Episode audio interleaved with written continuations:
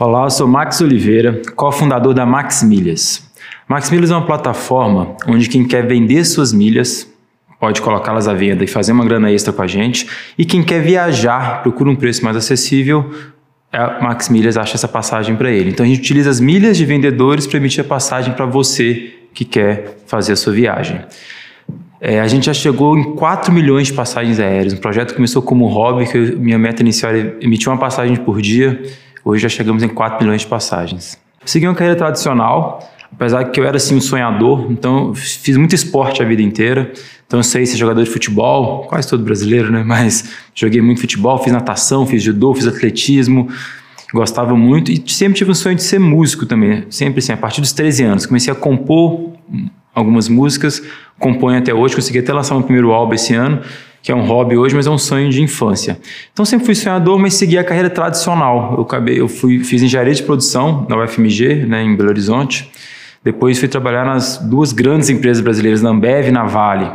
Até que um dia eu fui comprar uma passagem para visitar a namorada. Estava custando 100 reais a passagem. No momento do pagamento, no site da companhia, deu um problema. Eu tive que recomeçar aquele processo de compra. A mesma passagem tinha subido para 500 reais. Fiquei indignado com aquilo. É, eu falo que eu estava com saudade da namorada, mas também não era tanto assim, né? Sou pão duro.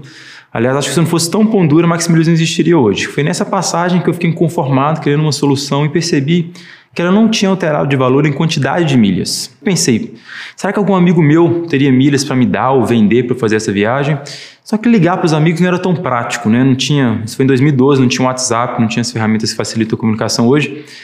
E eu pensei, que, e se existisse uma plataforma onde as pessoas que têm milhas aéreas sobrando por algum motivo e querem vender, poderiam colocar nessa plataforma, e quem quer viajar, passagem está muito cara, poderia recorrer a essa plataforma. E assim veio a ideia da Max Milhas.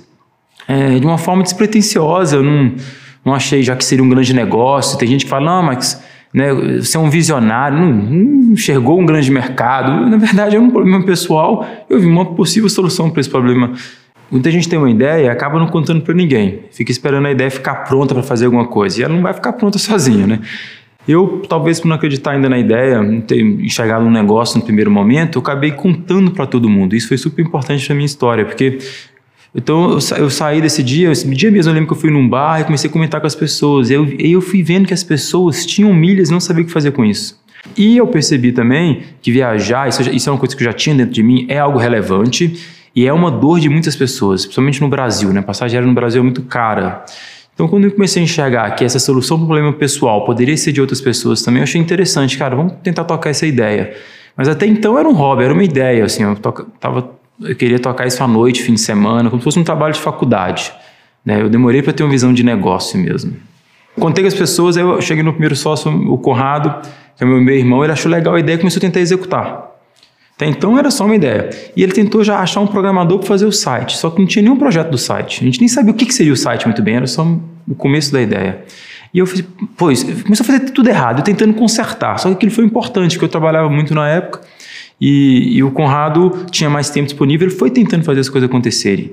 Eu acho isso importante, tem gente tem uma ideia e também não faz acontecer porque espera tá o momento certo, espera, né, assim, é, você ter o teu planejamento, cara, eu acho que tem que executar. E depois você vai consertando se for o caso. E assim foi a nossa história. E aí eu apresentei para alguns amigos, um amigo meu me falou: Poxa, tem um outro amigo, que eu nem conhecia, era amigo do amigo, é, tá acabando agora de, de fazer um site de, de compra coletiva e tá dando, tá dando certo, vai fechar e procurando um novo projeto, que é o Irã, foi o sócio fundador. Eu chamei o cara lá em casa, apresentei o PowerPoint para ele, falei, cara, você quer, quanto custa para fazer um site assim, ou você quer tocar o projeto comigo? Ou seja, Chama o cara para ser sócio ali. Mesmo que você vai numa balada e fala, conhece uma pessoa legal, vamos casar e ter filho? Relaxa, né? Chama para jantar antes, né? Então, assim, as coisas vão acontecendo. Então, eu acabei fazendo tudo meio errado. Até não é à toa, não sei se você já sabe, estou escrevendo um livro que, que chama Como Fazer Tudo Errado e Dar Certo, que tem muito a ver com isso. Acabou dando certo. Foi o time inicial e esse time que conseguiu fazer os primeiros passos. A sociedade não durou por tanto tempo, mas o negócio está tá vivo e muito bem o que eu aprendi muito com o empreendedorismo é isso. O mais importante, eu costumo falar que empreender não é o jogo do acerto, é o jogo do conserto. O mais importante é a capacidade de aprendizado. Então, acho que o, o, fazer tudo errado dar certo é, é, quando você tem uma execução muito forte, acho super importante para você empreender. Hoje, então, no mundo digital, como está rápido, execução, você ficar, ah, planejar a minha ideia um ano, cara, sua ideia já ficou obsoleta, né? Então, acho que isso foi importante para a gente. Execução muito forte, deu errado, a gente conserta. Eu lembro quando eu apresentei essa ideia, o projeto para o meu sócio fundador, o Irã, ele, ele, ele me perguntou: quantas passagens você acha que vai vender? Falei, cara, não sei, se vender uma passagem por dia tá bom. Vamos ajudar uma pessoa a viajar todo dia. Então o propósito estava certo. Lógico, quando eu comecei, quando eu pensei em pedir demissão do emprego, eu já não queria vender uma passagem só por dia mais. Mas começou com um propósito muito certo e uma capacidade de execução. Acabou que o negócio ficou no ar em 6 de janeiro de 2013. Então, seis meses tocando um projeto assim. Entrou no ar, eu continuei no meu emprego e fiquei mais sete meses, até que eu saí de, de férias do emprego em julho. E aí eu fiquei trabalhando só na Macmillas no mês de julho. E eu curti o negócio ainda não dava dinheiro, assim, o negócio, eu tava, eu consegui chegar no break-even, ou seja, retornar o que a gente fez de investimento em agosto, mas não dava para os sócios tirarem dinheiro ainda, né? O negócio ainda estava reinvestindo, foi quando eu comecei a contratar pessoas, e, e, aí que eu fui pedir demissão, ainda sem acreditar que o negócio ia virar. Eu trabalhei cinco anos no mercado antes em grandes empresas, então já tinha uma, uma, renda guardada, né? Mas eu acho importante até quem está pensando em empreender pensar nisso, tá? Muitas vezes está muito empolgado com a ideia e você já quer pedir demissão fazer aquele negócio amanhã. Eu acho que isso pode ser um grande erro, porque se eu tivesse feito isso, saído lá no começo em 2012, talvez eu não tinha aguentado. Por mais que dinheiro não era o meu principal foco, cara, mas vamos lá. Você passa um ano, você não ganha grana, passa, chega um momento e fala, não aguento mais. Aí talvez você não vai ter tempo para chegar no produto certo que você precisa para ganhar o mercado. Então acho importante você segurar, se você viver essa vida dupla. É loucura que eu trabalhava à noite, fim de semana, todo o tempo inteiro, é loucura, mas quanto mais você conseguir segurar a fonte de renda atual, enquanto você está amadurecendo o seu projeto, eu acho isso bem positivo. E ser criativo. A gente criou, por exemplo, em 2013, nosso primeiro ano, tentando fazer uma parceria com o Melhores Destinos, que é um site de viagem muito grande. Lógico que deu errado, a gente estava começando, três meninos. E aí o que, que a gente fez? O meu sócio criou um fórum Melhores Destinos, no blog que eles tinham, que eles têm lá, né? É, ah, abriu uma sala nova. Conheci um site para comprar passagem aérea barata e vender suas milhas, Max Milhas. Aí a primeira prima dele respondeu, a tia, o irmão, só os parentes. Depois dos 20, saiu da inércia. Foi um dos fóruns mais acessados durante três anos. Ficava na, no topo lá do, da home do Melhores Destinos. Então, ou seja, nossa, nossa terceira uma fonte de tráfego, nosso primeiro ano, foi isso. E quanto a gente gastou? Zero reais. Um dia eu fui num evento em São Paulo e vi uma pessoa falando que todo dia comercial. Segundo ele, foi a Coca-Cola que criou o Papai Noel. Não sei se é verdade, mas, cara, cria o seu dia, todo dia comercial. Pensei, poxa, não existe o dia das milhas. A gente criou 6 de janeiro de 2016, o Dia Mundial das Milhas. É coincidência, o Dia Mundial das Milhas é o dia do aniversário da Max Milhas, né? E aí, criou a campanha achando que não ia dar muita coisa, mandando e-mail para os clientes que a gente já tinha, que não era tanta coisa, é, fizemos os, os blogs parceiros, né, comunicar a campanha, a gente falou, cara, venha comprar passagem nesse dia, vai ter desconto. Muito bom, beleza, legal. Nesse dia a gente teve três vezes o volume de tráfego. E não é um dia bom para comprar passagem, porque no começo do mês, assim, não é um dia que as pessoas estão procurando passagem, começo do ano, né, assim, 6 de janeiro, você tá, acabou de voltar do seu Réveillon. E a gente vendeu 70% a mais do último recorde de vendas. Comecei em 2014 pensando, é só colocar grana em marketing. Ainda bem que eu não tinha dinheiro, eu acho.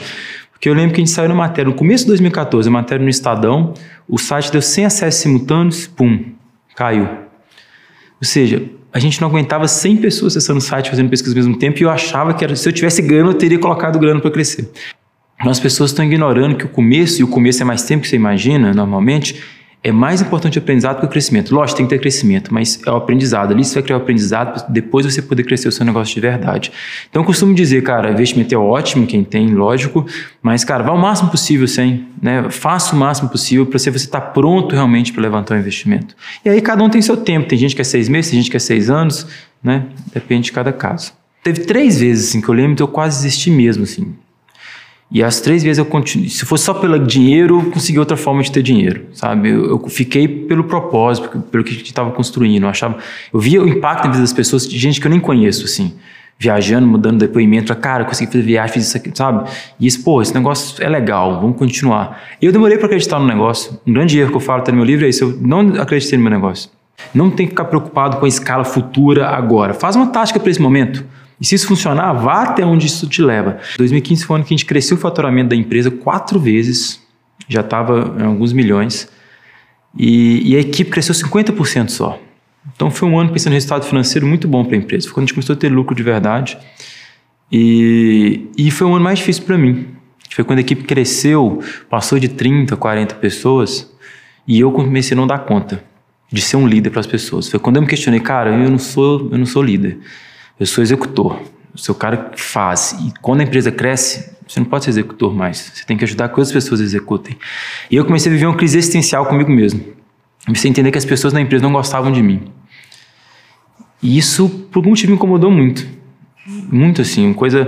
Me levou lá na relação materna, sabe, com a minha mãe, que a minha mãe me teve muito nova, ela tinha 18 anos só, então tive uma, uma certa. Uma, uma carência ali, né, materna no começo da vida. E aquilo foi voltando, de certa forma.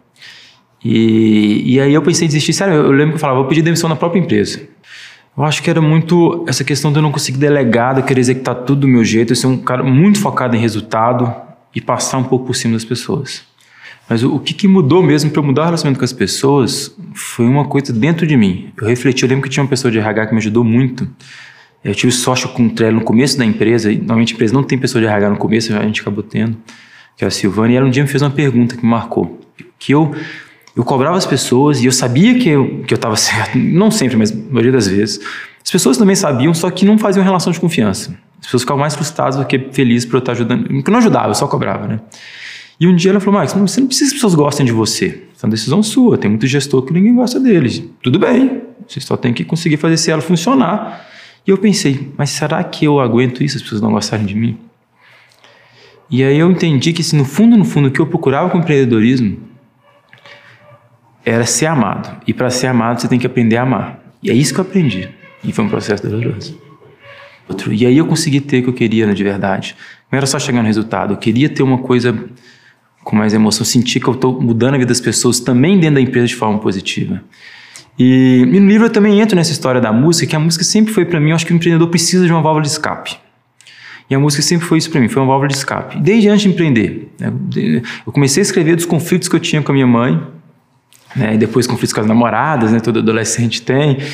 E, e sempre foi esse momento então, de terapia mesmo, sabe? E, na, e no empreendedorismo me ajudou muito. Principalmente nesse momento que eu passei mais difícil, a escrita me ajudava. E depois escrever a música, cantar a música te ajuda, de alguma forma. E então eu lancei o primeiro álbum agora, foi um álbum que fui fazendo aos poucos a, gravação, porque também não tenho tanto tempo, então para ir no estúdio, etc. Né? Mas consegui gravar, lancei agora em 2019, que chama e se não existisse o impossível. Então, muitas músicas dele, a música principal do álbum chama Se Não Existisse o Impossível, é que faz a pergunta: até onde você poderia ir? Eu acho uma pergunta super legal. Muita gente não começa uma coisa porque é impossível. Só que ó, o meu sonho dentro do, da Max Miller seria é revolucionar o mercado aéreo no mundo. Mas, Max, você nunca vai conseguir. Eu sei que eu não vou mesmo, é impossível. Nunca vou conseguir revolucionar o mercado aéreo no mundo.